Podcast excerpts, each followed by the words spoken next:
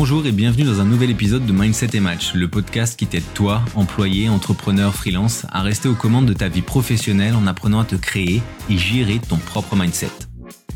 Pour ne rien manquer des nouveaux épisodes diffusés tous les mardis à 7h, je t'invite à me suivre, t'abonner dès maintenant en cliquant sur le bouton de follow et à télécharger l'épisode si tu souhaites pouvoir l'écouter à nouveau plus tard. Moi c'est Julien et aujourd'hui je vais te parler de l'importance cruciale de la structure logique dans la prise de décision professionnelle, surtout lorsqu'il s'agit d'opportunités alléchantes, quand ton activité professionnelle semble décoller et que tu as la sensation que tous les verrous commencent à sauter. Alors, il est facile de se laisser emporter par l'enthousiasme, mais sans une approche structurée, ce qui semble être une opportunité en or peut rapidement devenir ingérable, voire cauchemardesque. Et donc j'ai dégagé quatre éléments clés qui pour moi font la différence au moment de prendre une décision. Alors le premier point important pour moi et central, c'est comprendre les émotions liées à l'attrait des opportunités.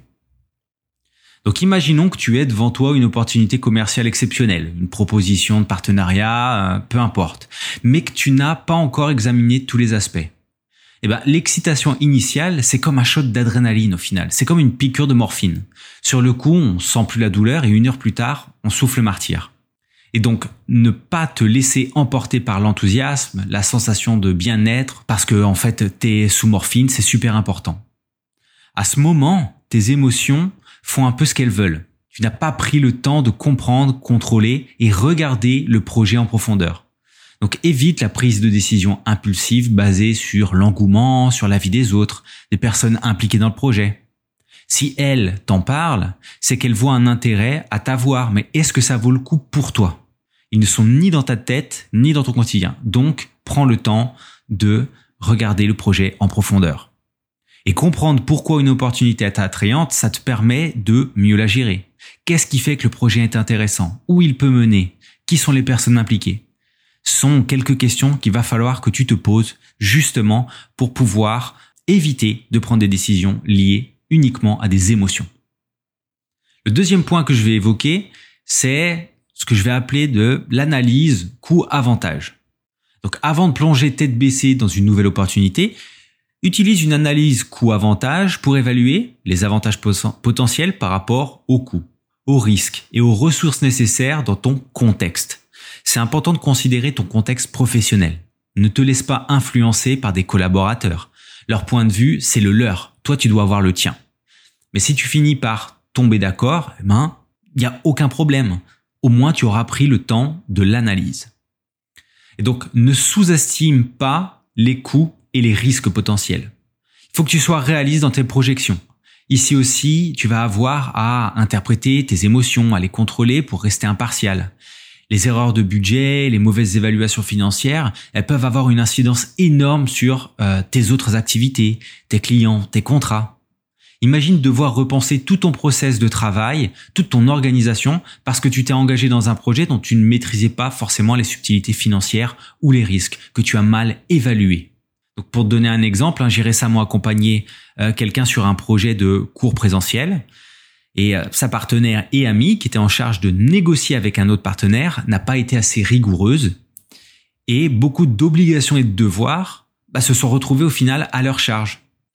Et donc, au final, euh, ces obligations et devoirs, ça représentait une charge, une quantité de travail astronomique qui a impacté bah, au final le retour sur investissement, combien je reçois pour le travail que je fais, mais aussi sur le temps à y consacrer, qui a fait un bond de plus de 25%. Maintenant, une analyse coût-avantage, ça te permet de prendre euh, des décisions éclairées, basées sur des faits, sur du concret, plutôt que sur des considérations émotionnelles.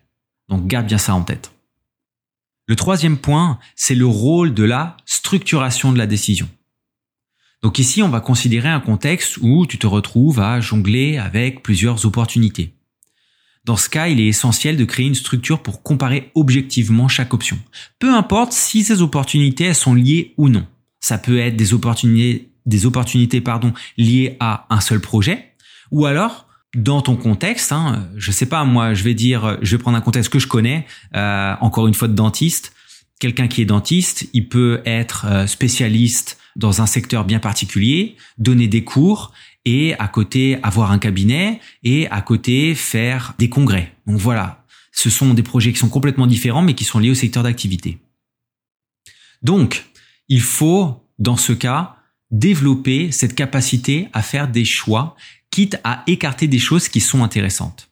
Dans ce cas, il faut utiliser euh, le point précédent que je viens d'évoquer et contextualiser. Est-ce qu'aujourd'hui, dans ma situation, je peux me permettre de me lancer dans deux ou trois projets en même temps? Est-ce que c'est viable? Ou alors est-ce qu'il ne faudrait peut-être pas penser à remettre un projet à plus tard? Ici, le danger, c'est la comparaison superficielle plonge dans les détails pour vraiment comprendre ce que ça implique. Si tu te lances dans tout ce qui vient à t'apporter, tu vas potentiellement te disperser.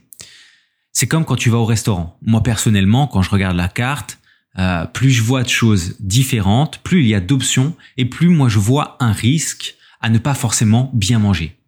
Par exemple, dire euh, un grill qui propose 10 viandes et poissons différents avec en prime deux pages de pizza, bah moi, euh, je me dis, ok, ils veulent faire beaucoup de choses et c'est potentiellement, bah, tout est potentiellement moyen. Donc, c'est pas dit que je vais vraiment bien manger.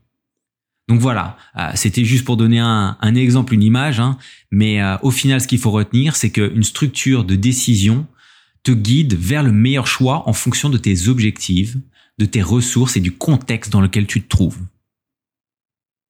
Et enfin, le quatrième point que je veux absolument aussi aborder, c'est consulter les personnes dont tu as besoin, des conseillers. Lorsque tu es confronté à une décision majeure, n'hésite pas à consulter des conseillers ou des mentors euh, pour obtenir des perspectives extérieures. Je l'ai déjà évoqué dans d'autres épisodes, hein, ta capacité à comprendre que tu as besoin d'aide, quand tu as besoin d'aide, ça peut faire la différence entre un choix éclairé et rationnel et un choix émotionnel. Ça peut faire la différence entre une prise de décision qui t'amène vers des conséquences négatives ou plutôt positive. Donc ici, l'objectif, c'est d'utiliser et de mettre à profit leurs conseils pour éclairer ta propre réflexion. Parce qu'il faut que tu gardes toujours en tête que la décision finale, elle t'appartient à toi et à toi seul. Donc voilà, en utilisant cette approche, ces quatre points essentiels, tu peux éviter les pièges potentiels et transformer des opportunités en activités pérennes et envisager les prochaines étapes avec plus de sérénité.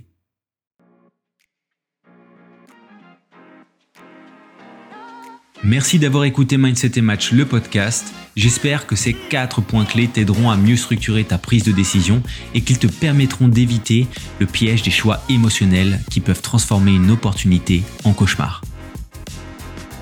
Si cet épisode t'a plu, n'hésite pas à t'abonner, partager.